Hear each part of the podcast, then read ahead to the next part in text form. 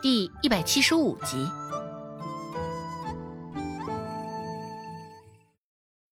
说什么故意杀的鸡，恐怕也是今儿个早上在集市上没有卖完，这才带来周家孝敬孟婆子的吧？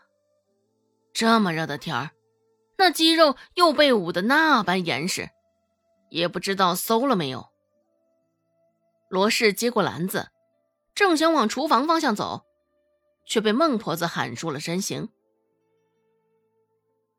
孟婆子一双眼睛紧紧地盯着竹筐中的鸡蛋，俯下身指着各个圆润的鸡蛋，好生数了一遍：十个鸡蛋。他这样做，也主要是为了提防罗氏偷吃。现在他行动不方便，厨房间的事儿都交给了罗氏。孟婆子是又清闲，只是又不怎么放心。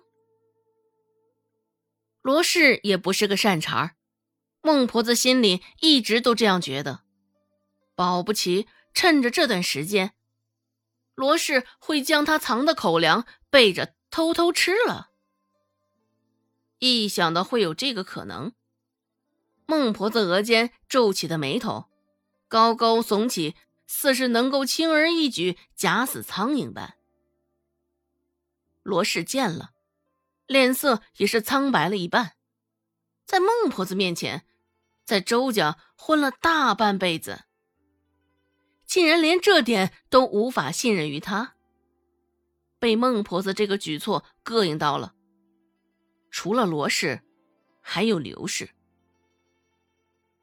刘氏觉得，因为上回的事儿，这孟婆子对他还是藏着重重的戒备，也不知道趁着他不在。这罗氏和周有巧两人，在孟婆子面前说了他多少的坏话。想到这儿，刘氏眼神中的恨意一闪而过。提着刘氏的竹篮子，罗氏直接走进了厨房间，取了些许的鸡肉，撒了半勺子盐巴。罗氏捏了捏，放在一旁腌制，留着日后烧。将剩下的鸡肉放在水瓢中洗了两遍，水面上还是漂浮着血丝，洗出来的水也带着些许的浑浊。厨房间一股子重重的味道，有腌萝卜干的味道，有陈年腌垢味儿，甚是浓重。罗氏做了一个鸡汤，又烧了一个鸡蛋与韭菜一起炒，炒了一个白菜，还蒸了两个红薯。菜色甚是不错，要汤有汤，要有荤腥又有荤腥的。在他忙活的这段时间，刘氏却是挤在孟婆子的面前，嘴巴都没有消停片刻。想到周芷的伶牙俐齿，刘氏还是心存芥蒂，挤在孟婆子的身边。刘氏堆着一脸的笑意，开口问道：“娘。”周芷这孩子好端端的臭干子生意怎么不做了，反而去卖什么乱七八糟的茶包？这臭干子的生意可是紧俏的很呐！说话的时候，刘氏脸上还装模作样，夹杂着些许忧愁之色。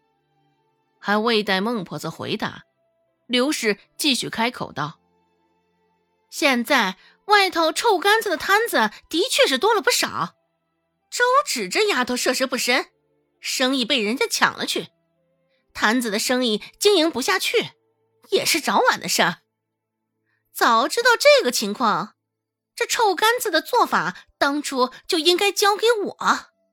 毕竟肥水不流外人田，若是我能帮着周芷这丫头一起卖臭干子，这臭干子的生意也不至于被人抢了去啊。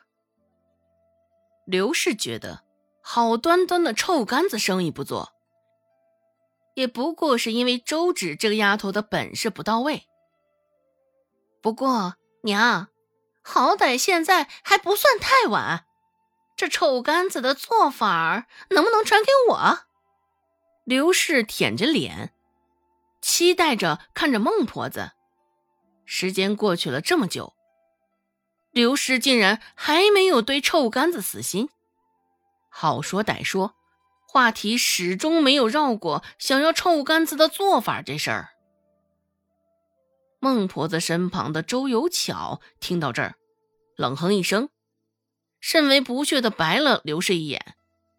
周有巧逮着机会，开口道：“大嫂嫂，原来你今儿个前来，竟是为了臭干子的事儿。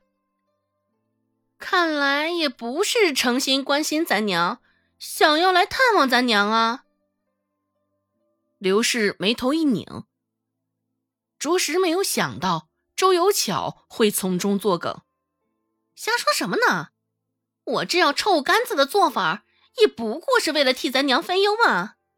我若是能从臭干子上捞了钱，到头来还不是孝敬咱娘的？周有巧不无轻蔑的说道：“哼。”是吗？真的如你所说这般？恐怕你也不会时至今日才想到来看咱娘吧？你，刘氏想开口替自己辩解，只是被孟婆子打断了接下来的话。你给我闭嘴！